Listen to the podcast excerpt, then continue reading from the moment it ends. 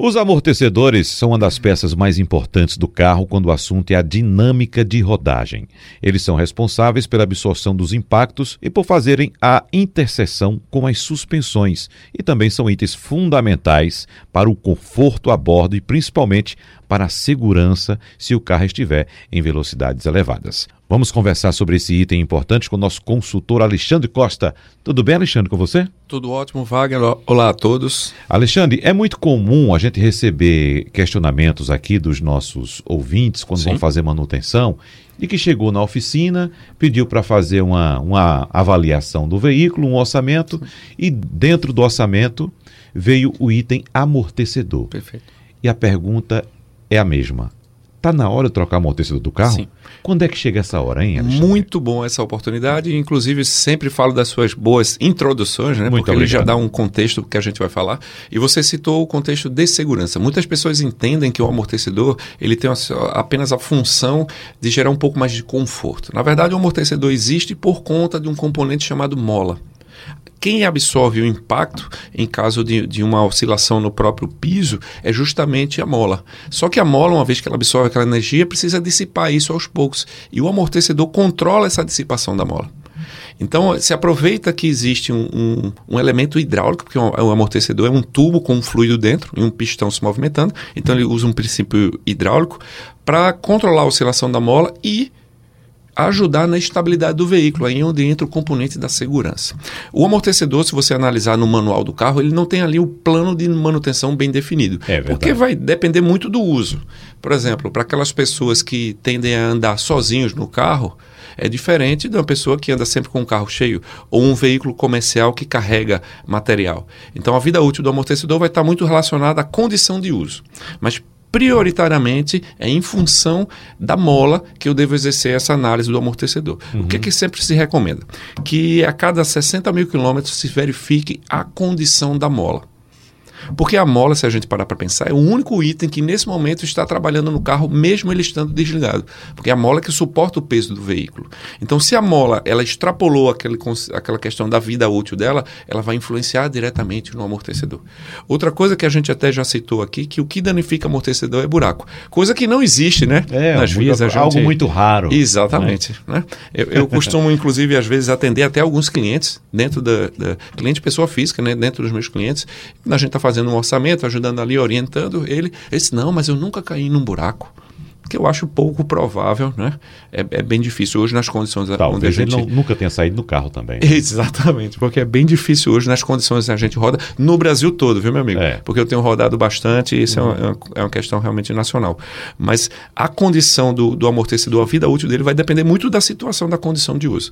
Então, é, que fique muito claro para quem está nos escutando, principalmente para quem está nos escutando dentro do carro. Por isso que eu gosto muito de rádio, porque as pessoas escutam dentro do carro. Uhum. Não espere o amortecedor amortecedor vazar para trocar o amortecedor. O amortecedor é um elemento de segurança. Se o amortecedor apresenta vazamento, lembre que eu falei no comecinho da entrevista, falei que o, o amortecedor é um elemento hidráulico. Ele usa um fluido lá dentro. Se está havendo um vazamento, ele vai perder totalmente a sua função e compromete significativamente a segurança. Por isso que a gente recomenda que entre 40 e 60 mil quilômetros, faça uma verificação da suspensão. Se o amortecedor estiver com vazamento, você não pode postergar isso mais para frente. O recomendado é que se faça a troca imediata. Mas o importante, dependendo da condição de uso, é que se faça a troca do amortecedor. E sabe um detalhe importante, Wagner? Também que muitas vezes o cliente ele troca só o amortecedor, esquecendo que existem outros componentes que trabalham junto com ele. Uh, existe o batedor, que é um componente de, de, borracha que ajuda a absorver o impacto. Existe uma, uma, uma cobertura plástica que a gente chama de guarda-pó. Todos esses elementos trabalham junto com o amortecedor. E que uma vez que o amortecedor é novo, eles têm que também ser substituídos em conjunto. Uhum. E só mais uma, uma coisa que é muito comum o pessoal perguntar, Wagner, é por que se trocar sempre o par do amortecedor e não um único? Eu costumo falar que é um elemento de segurança e dentro do mesmo eixo eles têm que estar equilibrados. Imagine que o seu carro tem 80 mil quilômetros, um amortecedor está estourado, você coloca um amortecedor novo e mantém o outro do lado esquerdo, por exemplo, com 80 mil quilômetros. Você vai ter uma diferença entre eles de 80 mil e com certeza o comportamento do carro não será o mesmo. Por isso que você recomenda. É como você usar um tênis para corrida e de repente um estraga. Você isso. compra só um novo. Você, isso não é possível mais. Você Gostei compra da... só. Exatamente. Aí você fica andando com sapato velho e com sapato novo. Você vai sentir a diferença. Já já vai estar com um problema de coluna. É exatamente isso. Exatamente. Agora, uh, Alexandre, você falou da, da verificação visual quando o amortecedor estiver com vazamento do, do, fluido.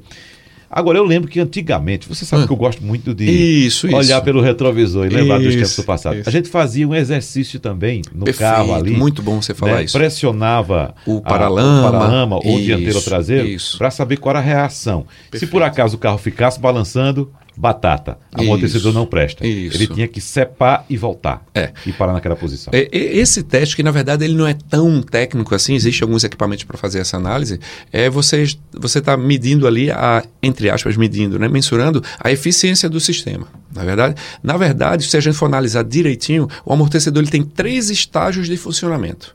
E exercendo apenas essa força sobre o paralama, você está abrindo o primeiro estágio, ou seja, você não está conseguindo avaliar realmente as outras condições do amortecedor. Por isso que é recomendado que você leve o carro a uma oficina para que um técnico possa fazer essa inspeção visual. Inclusive, em alguns casos, é necessário até retirar o amortecedor do carro e fazer um teste fora em bancada para ver se ele está com a carga ainda necessária.